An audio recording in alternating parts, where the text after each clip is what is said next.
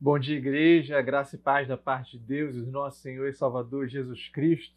Que coisa boa estarmos juntos, mesmo que não presencialmente, de maneira virtual, mas é um prazer e uma honra compartilhar da palavra de Deus, do nosso Senhor e Salvador Jesus Cristo, com os irmãos e com as irmãs. Que o Senhor nos abençoe, ilumine nosso coração, que nós possamos ouvir a Sua palavra, que Ele possa falar e o Espírito falar no nosso coração que Ele tem reservado para nós nessa noite. O texto separado é o texto de 2 Tessalonicenses, capítulo 2, do verso 13 ao 17. Se puder abrir sua Bíblia, acompanhar comigo, diz assim a palavra do Senhor. Entretanto, devemos sempre dar graças a Deus por vós, irmãos, amados pelo Senhor, porque Deus vos escolheu desde o princípio para a salvação, pela santificação do Espírito e fé na verdade, para o que também vos chamou mediante o nosso Evangelho para alcançardes a glória do nosso Senhor Jesus Cristo. Assim, pois, irmãos, permanecei firmes e guardai as tradições que vos foram ensinadas, seja por palavra, seja por epístola nossa. Ora, nosso Senhor Jesus Cristo mesmo e Deus, o nosso Pai, que nos amou e nos deu eterna consolação e boa esperança, pela graça, consolem o vosso coração e vos confirmem em toda boa obra e boa palavra. Assim diz a palavra do Senhor. Meus irmãos, existe uma música popular que diz que nós vivemos esperando dias melhores. Vivemos esperando dias melhores, o dia que seremos para sempre. Nós aguardamos algo que vem. E o cancioneiro popular, como diz meu pai, nos ensina que o ser humano é movido pelas suas expectativas, é movido por aquilo que ele aguarda. E o mundo espera muita coisa da vida, muita coisa das relações entre as pessoas, muita coisa o mundo espera dos amores, das afeições, muita coisa os homens esperam de governos temporais, governos que sempre mudam, mas o homem continua depositando a sua esperança em coisas passageiras. O mundo espera que o homem se auto-aperfeiçoe, que se torne uma versão melhor de si mesmo. E todas essas coisas o homem espera com os dedos cruzados. Ele funda a sua esperança num pensamento positivo, na expectativa que tudo vai dar certo. E como diz essa música, que é do J Quest, nós esperamos dias melhores, dias de paz. Meus irmãos, os crentes, aqueles que depositam sua fé em Jesus Cristo, por outro lado, também esperam dias melhores, mas esses são dias melhores diferentes.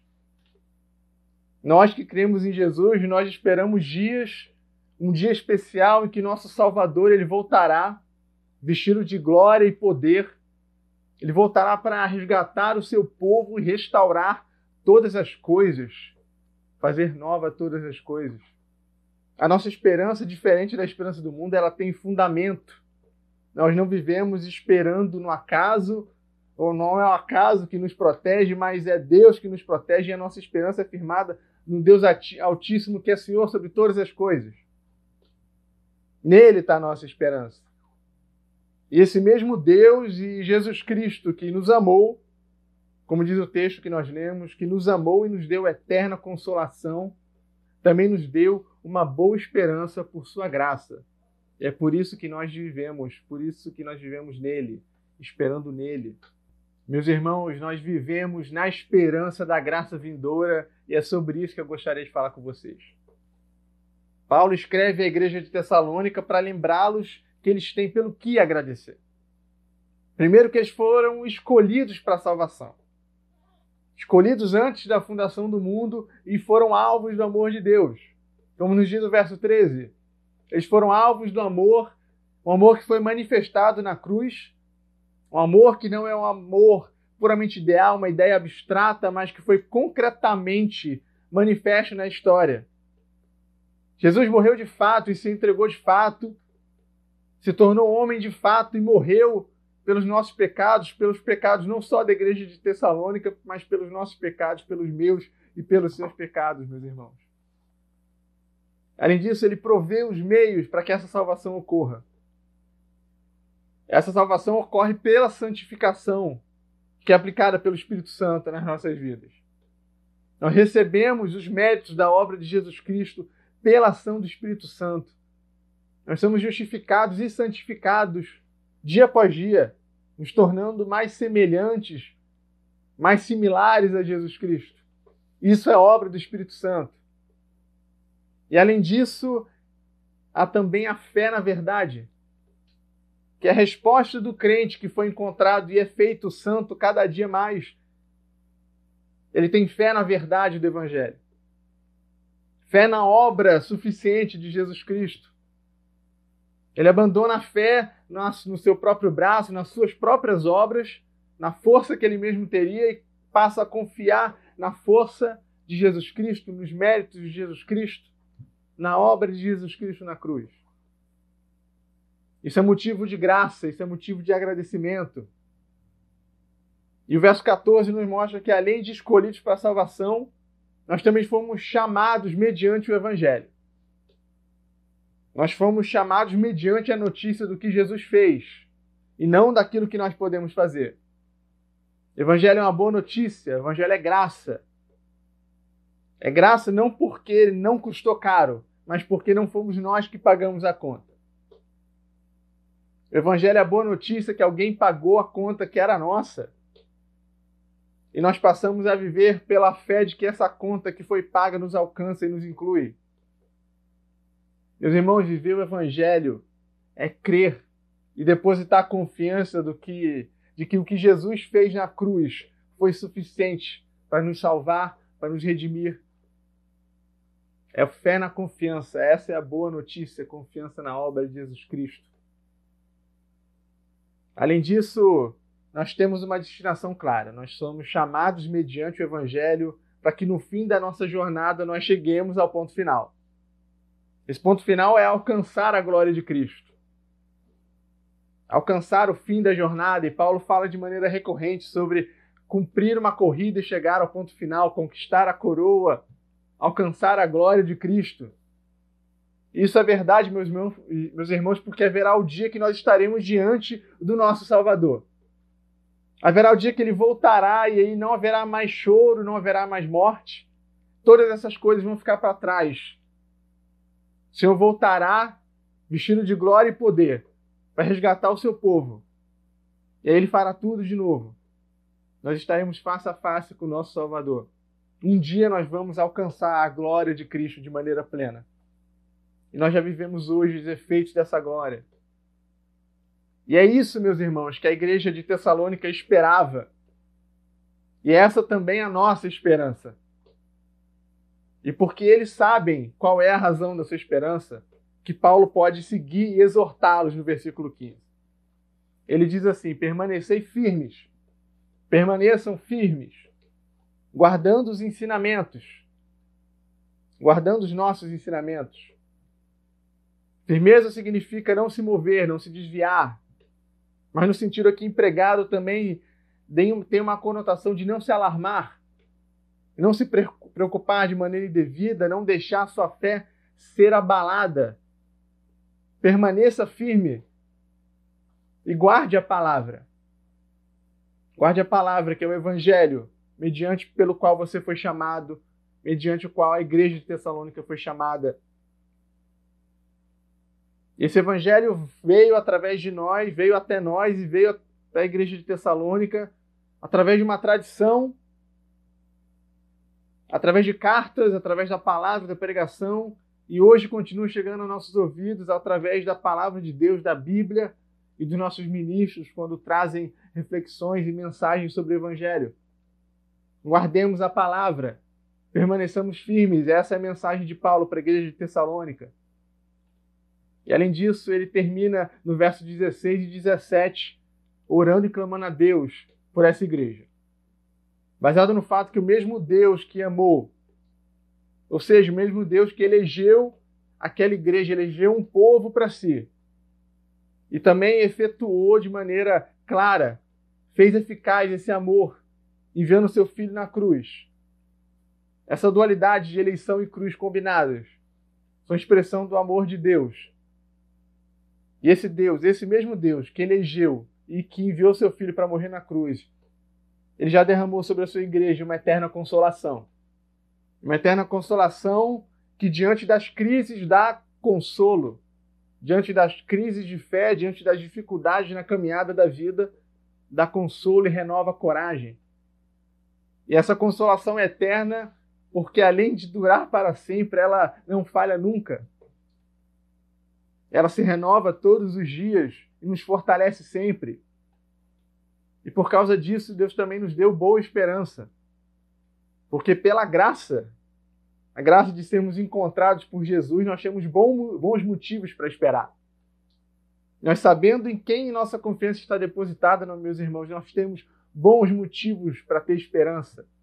A esperança da graça de Deus tem bons motivos para se fundamentar.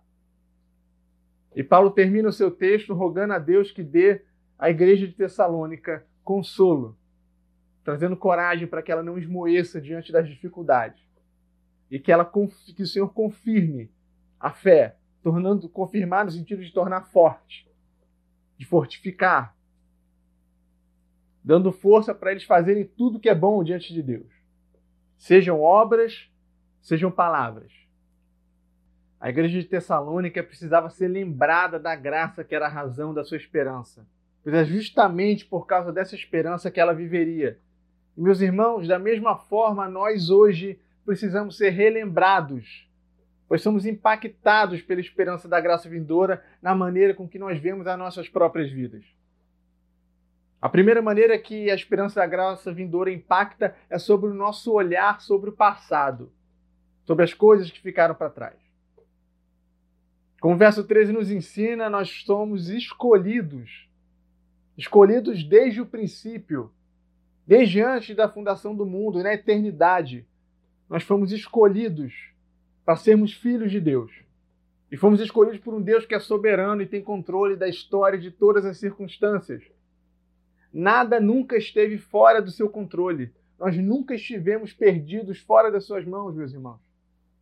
Mesmo nos dias difíceis, mesmo quando as coisas apertam e nós achamos que nós estamos sozinhos, mesmo olhando para o passado e vendo, vemos que em alguns momentos talvez nós estivéssemos perdidos, mas isso não é verdade. Porque no final das contas, todas as coisas cooperam para o nosso bem. Todas as coisas cooperam para o nosso bem, que é justamente sermos hoje filhos e filhas de Deus. O Senhor nos trouxe até aqui com a nossa história, com os acontecimentos do nosso passado.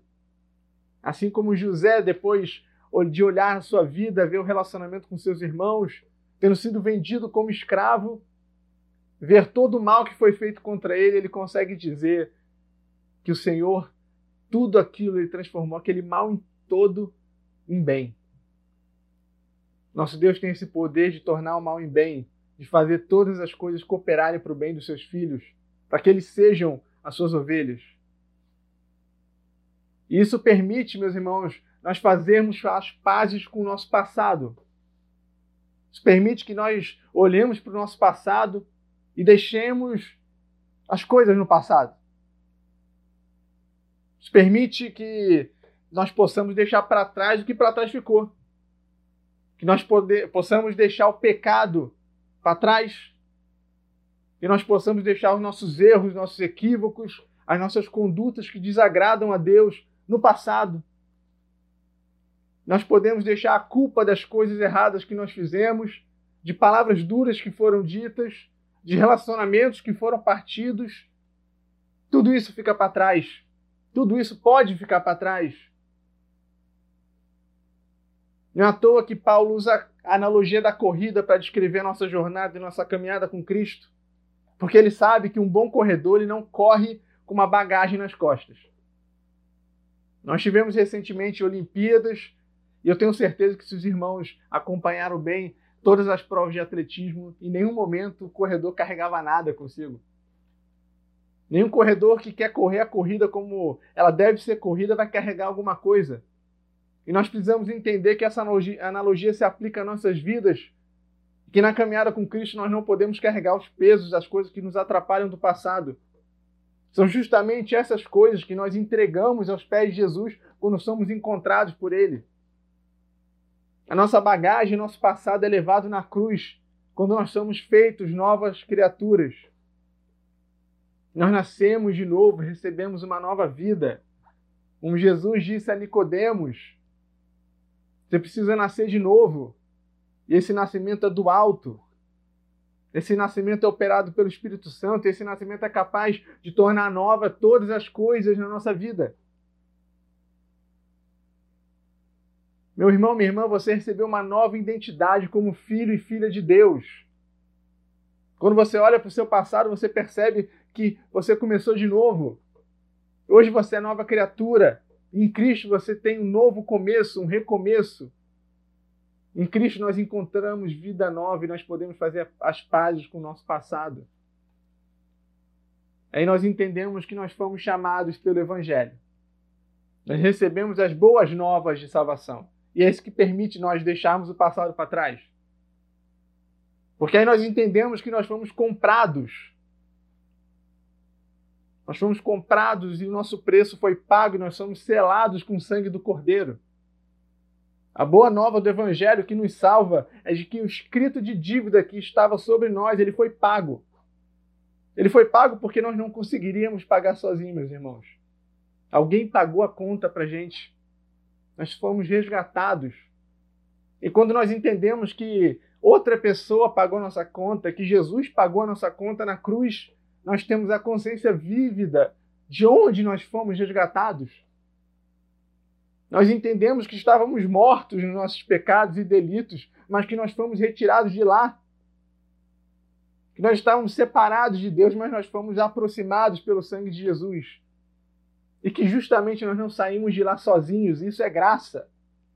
Nós fomos resgatados, você foi resgatado, você foi resgatada. E hoje nós olhamos para trás convictos de que a graça de Deus já se manifestou no nosso passado. Por isso nós olhamos para trás e temos paz, paz com Deus. Além disso, meus irmãos, a esperança da graça vindoura, ela dá direção para a nossa caminhada hoje. Por causa dessa esperança, nós sabemos o caminho que nós, te nós temos que seguir. Nós somos firmados por Deus e encorajados por Ele. Na jornada da vida, o nosso sustento o que nos alimenta, o que nos permite prosseguir, vem dele. As misericórdias do Senhor são renovadas todos os dias. Isso significa que nós somos dependentes, dependentes dele para o nosso sustento, dependentes dele para termos coragem. Coragem como Paulo teve no fim do livro de Atos, quando o próprio Espírito Santo fala para ele ter coragem, porque ele vai testemunhar diante das autoridades romanas. E muitas vezes o Senhor nos encoraja para termos coragem para seguir, coragem para seguirmos as nossas vidas, coragem para mantermos a nossa fé firme, nos segurando em Deus. O Espírito Santo nos encoraja, nos confirma, nos firma, nos torna seguros. Quem confia no Senhor não é abalado nunca, porque o nosso Deus não nos abandona nunca. E Ele nos firma para boas obras e boas palavras. Meus irmãos, eu sei que é difícil nós sustentarmos a nossa fé em Cristo. É difícil dizer a vontade de Deus no mundo que o rejeita. É difícil dizer o que é certo e o que é errado diante da palavra de Deus para pessoas que simplesmente não acreditam na mesma coisa que nós. É difícil também amar quem nos persegue. É difícil amar como Jesus nos ordena amar. É difícil dar outra face, é difícil não pagar o mal com o mal. É difícil cumprir os mandamentos de amor que o Senhor nos ensina e nos exorta, exorta a cumprir. Meus irmãos, é difícil guardar os ensinamentos no mundo que é relativista, que acha que tudo é um ponto de vista, que acha que todas as coisas são relativas. Cada um tem a sua própria verdade. É difícil dizer que nós não acreditamos nas nossas próprias verdades, mas a nossa verdade vem do alto e foi revelada por Deus. Meus irmãos, é difícil agir de acordo com os padrões de santidade de Deus, é difícil manter a nossa vida santa e reta aos olhos de Deus. É difícil, meus irmãos. Não dá para fazer sozinho. Não dá para fazer sozinho. O que Paulo nos ensina aqui é aclamar a Deus por força e coragem, para sermos firmados nas boas obras e nas boas palavras. Porque a certeza que nós temos é que é Ele que nos fortifica. É Ele que confirma nos nossos corações as boas obras e as boas palavras. É Ele que nos enche e nos capacita pela ação do Espírito Santo para que nós possamos agir de maneira santa e sermos santificados pelo seu Espírito, como diz o verso 13. Além disso, a esperança da graça vindoura, ela nos capacita a mantermos os nossos olhos fitos no nosso destino final. Quando nós olhamos para o nosso futuro, nós temos a plena certeza para onde nós corremos. Nós sabemos para onde a nossa corrida está direcionada. Nós sabemos que no fim nós vamos nós alcançaremos a glória de Cristo. Nós vamos correr a corrida preparado e conquistar a coroa, como Paulo sempre diz. E é interessante ver que novamente a cultura popular nos ensina como a filosofia e como o pensamento se manifesta na cultura e nas músicas. Tem uma música que eu gosto muito que diz que o futuro é um labirinto para quem não sabe o que quer. Que para quem não sabe o que quer, qualquer caminho serve. Mas a verdade é que, mesmo para quem pensa saber o que quer, sem Jesus, qualquer caminho é só meio do caminho. Qualquer caminho não tem lugar de chegada, não tem lugar de descanso e repouso, não tem coroa, não tem a glória de Cristo. A verdade é que só existe um caminho, um nome pelo qual importa que sejamos salvos, um alvo pelo qual vale a pena correr. Só vale a pena correr, só vale a pena seguir essa caminhada da vida se nós formos encontrar com Jesus no final dessa jornada. E para isso, nós contamos com o sustento dele até o fim. Nós sabemos para onde nós corremos e nós contamos com sustento nessa caminhada. O texto que nós lemos fala de consolação eterna, de um encorajamento constante, um constante e que não falha. Nós não fomos mandados para uma viagem sem provisão, meus irmãos. Nosso Deus não tem esse costume de mandar o seu povo caminhar sem dar provisão. O Senhor nos manda perseverar. O Senhor nos manda termos fé nele e se vivemos a nossa vida de acordo com os seus mandamentos, mas nós não conseguimos sozinhos, nós precisamos de provisão. E nosso Deus é um Deus que dá essa provisão. Ele não mandou o povo caminhar no deserto sem dar o sustento. Durante anos, o povo caminhou no deserto e recebeu dos céus pão para se alimentar. E o povo de Israel foi sustentado na história, e a igreja foi sustentada na história.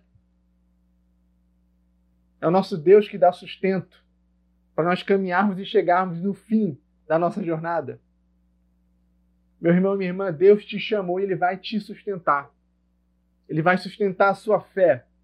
Ele vai sustentar o seu ânimo na caminhada da vida. Deposite a sua confiança no Senhor, porque o nosso Deus não abandona o seu povo. Ele não abandona o seu povo até hoje e não vai começar agora. Nosso Deus é digno de confiança e por isso nós sabemos aonde nós vamos chegar. Justamente porque Ele vai nos sustentar nessa caminhada. A esperança da graça vindoura mantém nossos olhos fixos no nosso destino final, que é Jesus Cristo. Um dia nós nos encontraremos com Ele, louvado seja o seu nome. A graça da esperança vindoura impacta o nosso olhar sobre o passado, dá direção para a nossa caminhada hoje e mantém os nossos olhos fixos no nosso destino final. Que nosso Senhor e Salvador Jesus Cristo nos sustente, para que nós possamos viver essa esperança da graça futura. Porque, meus irmãos, nós vivemos sim esperando, mas nossa esperança tem nome ela está em Jesus Cristo. Que o Senhor te abençoe e que você tenha uma semana cheia de Jesus no coração.